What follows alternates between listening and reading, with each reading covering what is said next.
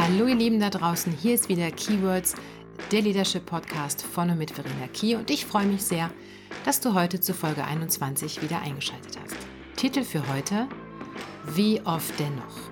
Warum du gut daran tust, alles doppelt und dreifach zu sagen.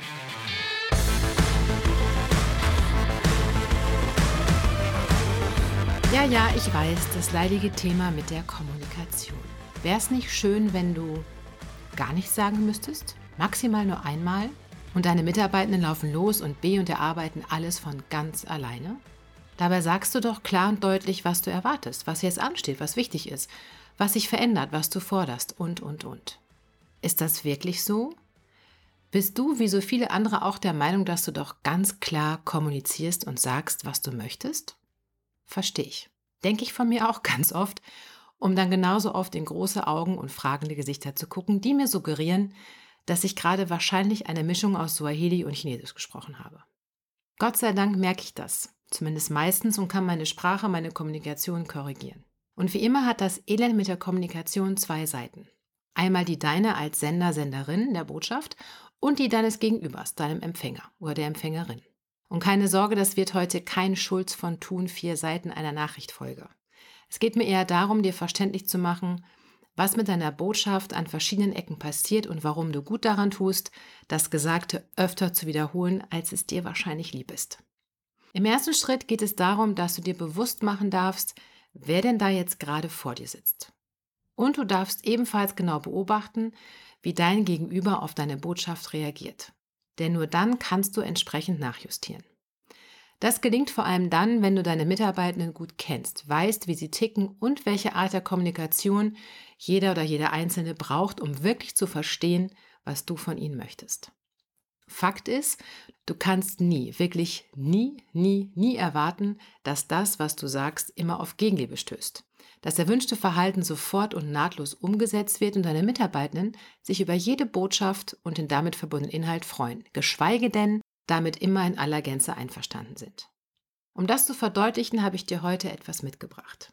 Quasi eine Aneinanderreihung von Sätzen aus dem Bereich der Kommunikation, die verdeutlichen, was denn da passiert, wenn wir etwas sagen und davon ausgehen, dass das schon irgendwie passen wird.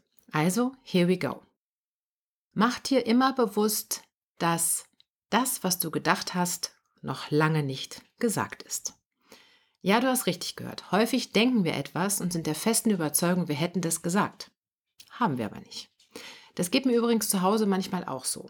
Schildert mein mir anvertrauter Ehemann lebhaft und begeistert irgendwas von seinem Tag kommt es vor, dass ich nach einem Satz abgehängt bin. Warum ist es so? Nun ja, er hat den Anfang erzählt und das Ende.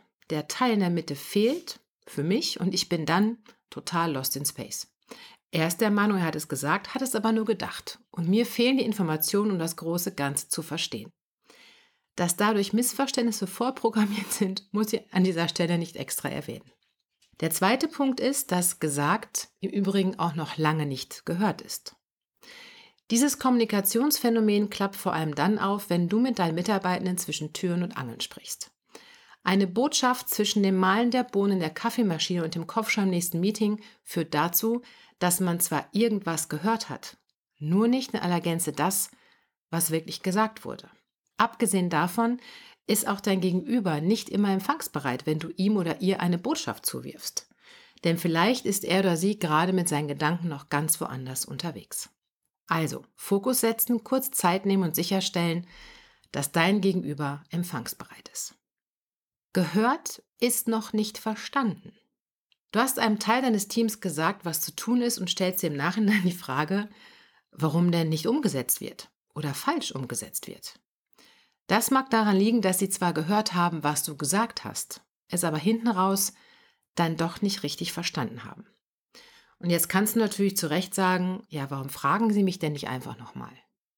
Einige werden das tun, wieder andere nicht. Kommt auf die Persönlichkeit an und darauf, wie groß das Vertrauen zu dir ist. Wenn ich als Mitarbeiter im Nachgang feststelle, dass ich doch nicht so ganz verstanden habe, was man von mir will, gibt es Mitarbeitende, die sich nicht trauen, noch einmal nachzufragen weil es ihnen unangenehm ist. Oder sie sich vielleicht nicht trauen, weil sie Angst haben vor Spott oder vor Konsequenzen, wie auch immer. Wenn du das aber rechtzeitig merkst, ist es deine Verantwortung als Führungskraft, dem noch einmal nachzugehen. Im Einzelgespräch bitte mit der Frage, du, ich bin mir nicht sicher, ob wirklich angekommen ist, was ich gemeint habe. Darf ich es dir nochmal erklären? Und ja, ich weiß, du magst jetzt denken, wieso soll ich nochmal loslaufen und nachfragen? Weil es dein Job ist.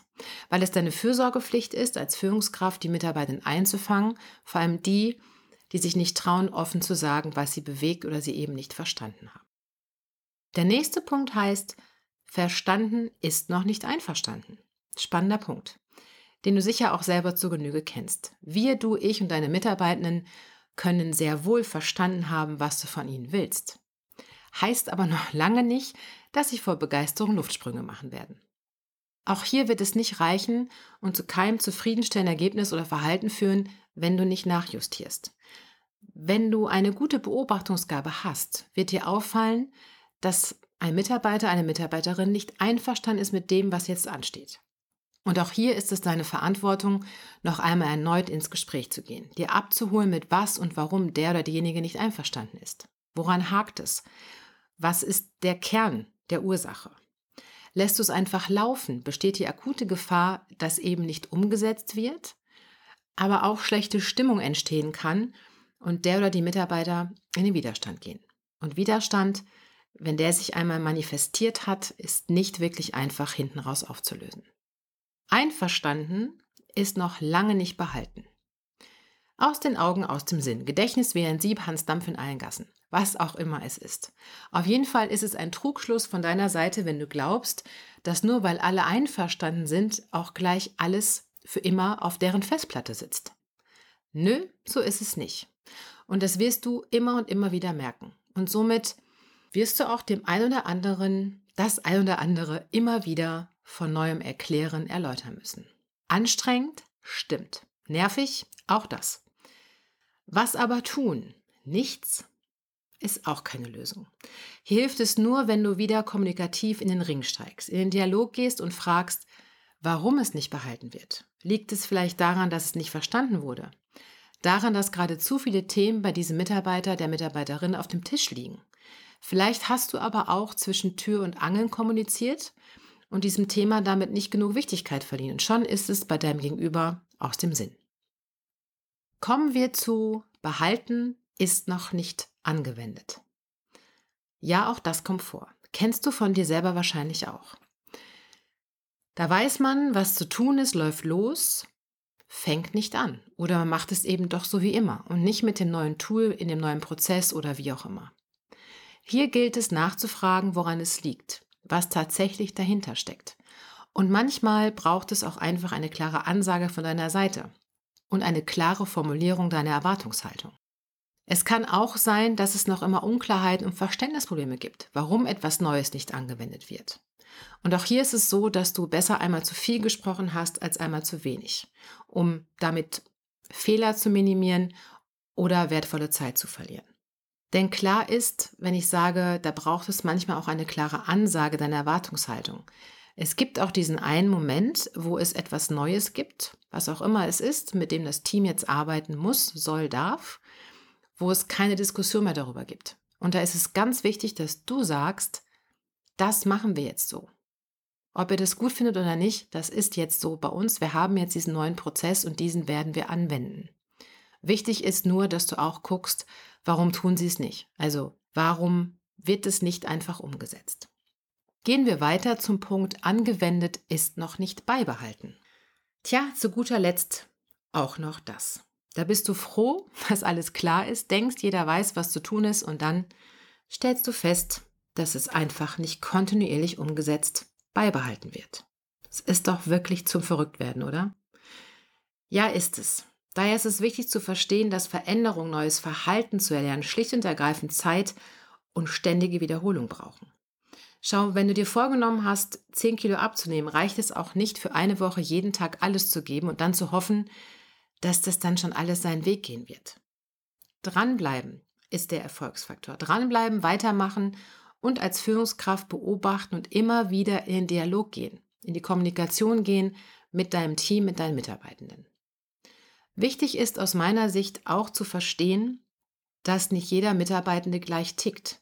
Schau dir also auch an, welche Art der Kommunikation, welcher der dir anvertrauten Menschen braucht, ob er oder sie auch die passende Aufgabe bekommen hat, ob er oder sie alle Voraussetzungen hat, diese auch entsprechend erfüllen zu können. Und meine Quintessenz für heute, einmal reicht nicht, nie. Kommunikation ist der Schlüssel für eine gute Führung und das Tor zu deinen Mitarbeitern und Mitarbeiterinnen. Und wann immer du denkst, dass du schon viel und oft und ständig kommunizierst, darf ich dir sagen, immer noch zu wenig. Erst dann, wenn du dich selber nicht mehr hören kannst, könnte es ansatzweise reichen. Denn klar ist auch, wir gehen in der Kommunikation ganz, ganz häufig von dem aus, wie wir ticken, wie wir Dinge verstehen und neigen dazu zu sagen, hey, für mich ist es logisch, das Neue erschließt sich mir sofort. Ist doch ganz klar, dass dies und jenes jetzt so getan werden muss. Und vergessen dabei, dass das nur unsere Wahrheit ist, also nur für uns selber gilt. Aber mein Gegenüber ist häufig auf einer ganz anderen Insel unterwegs. Das heißt, ich muss erstmal dorthin rudern und gucken, auf welcher Insel steht er denn gerade, um zu verstehen, ah, warte mal, okay, diesen Menschen muss ich ganz anders abholen. Den einen hocke ich auf dem Katamaran, den anderen auf dem Schnellboot, den nächsten in ein Ruderboot. Um das mal metaphorisch für euch darzustellen. Also ihr Lieben, von mir heute genug kommuniziert an euch in Folge 21.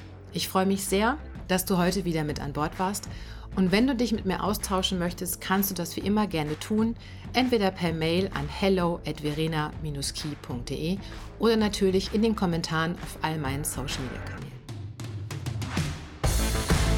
Wenn du gerne mit mir arbeiten möchtest und findest, ich wäre die Richtige für dein Unternehmen, dann schau gerne auf meiner Website unter www.verena-key.de.